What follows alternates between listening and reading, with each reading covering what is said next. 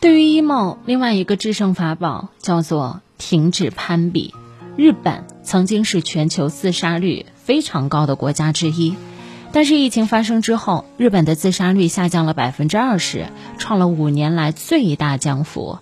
专家分析主要原因，他说，疫情期间人们都在隔离，孩子不用上学，大人在家工作，压力和人际关系的烦恼都少了很多。说白了，你在家里。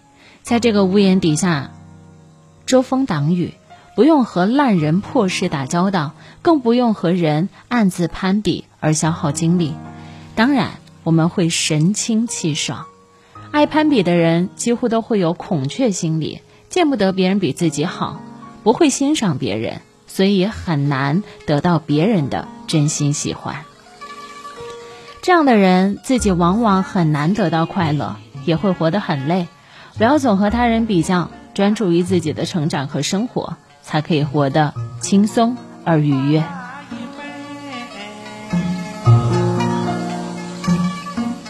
第五个点叫做好好生活。巾帼大展凌云志，谁言女子不如男？这句话来形容江梦楠是再合适不过了。蒋梦楠半岁的时候，因为肺炎而误用耳毒性药物，导致极度神经性耳聋，左耳听力损失大于一百零五分贝，右耳的听力是完全丧失的。虽然是这样，但他从来没有放弃过生活和学习。如果很多人有他这个状况，早就选择，哎，差不多躺平了吧。蒋梦楠在采访的时候说：“一个字。”念一万遍，我也可以学会。爸爸妈妈就已经很开心了。有一些音比较像的词，比方说花、瓜，爸爸妈妈就会把我的手放在他们的耳边，感受气流的涌动。花有气流，瓜没有气流。通过这样的方式反复改、反复练，直到最终形成肌肉记忆。最后，他凭借超强的毅力和优秀的学习成绩，成为家乡小镇唯一考上重点大学、最终到清华读博士的学生。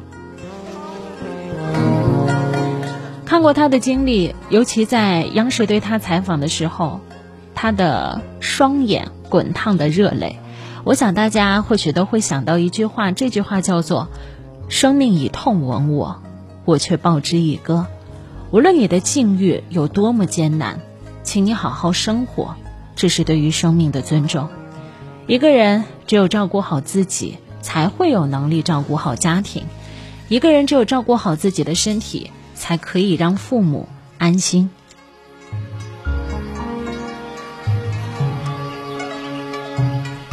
另外一个对抗你此时此刻这个当下的焦虑的法宝，叫做减少依赖。有一个朋友，他在一家外贸企业工作。前段时间，公司里来了一位实习生，英语水平不是很好。外贸公司英语水平不好的实习生，其实还有一点寸步难行的味道吧。因为外贸公司你要经常和老外打交道。刚开始，实习生会经常虚心请教，每一次遇到不懂的问题，就会找这个找这个朋友问，他也会很耐心的教他。有一次，实习生又请教老问题，朋友就说：“我记得这个问题你已经问过很多次了。”实习生眨了眨眼，一脸懵懂的说：“真的吗？我都不记得了，每一次解决完我就忘了。反正有你呀，你懂都行了嘛。反正我们两个啊是在一个部门工作啊。”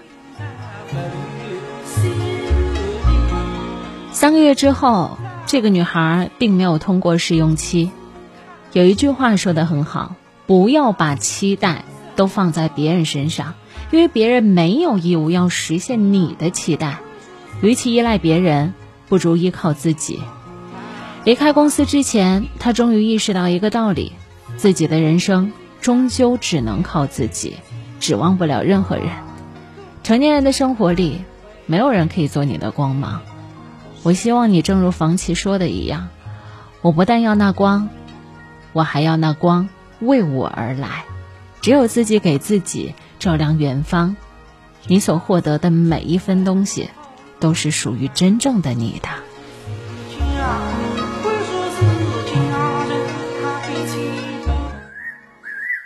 有人说，人生最好的境界是丰富的安静。安静是因为摆脱了外界的诱惑，丰富是因为拥有了内在的宝藏。于无声处听雨，于寂静时看山，于闲时看书，这样的日子足够美好。静能生智慧，乐能品百态，腹有诗书气自华。东莞综合广播阅读时间节目。主持人安琪陪你用耳朵听世界。五月十二号周四晚上的七点二十九分，感谢您持续锁定 FM 幺零零点八，这里是正在为您直播的阅读时间。如果您想在节目之余找到我的话，非常的简单，您可以在抖音里来搜索。主持人安琪，主持人安琪，安呢是平安的安，琪是王字旁一个其中的琪。找到我，和我一块来聊聊天，互动一下。当然呢，我的呃账号里面也会有很多的视频内容分享给大家。这两天东莞有雨，昨天很多人都在期待着暴雨，于是暴雨在今天款款而来。今天的夜间和明天的白天，阴天有暴雨到大暴雨。还伴有雷暴以及八级左右的短时大风，如果晚上能不出门，就尽量减少出门吧。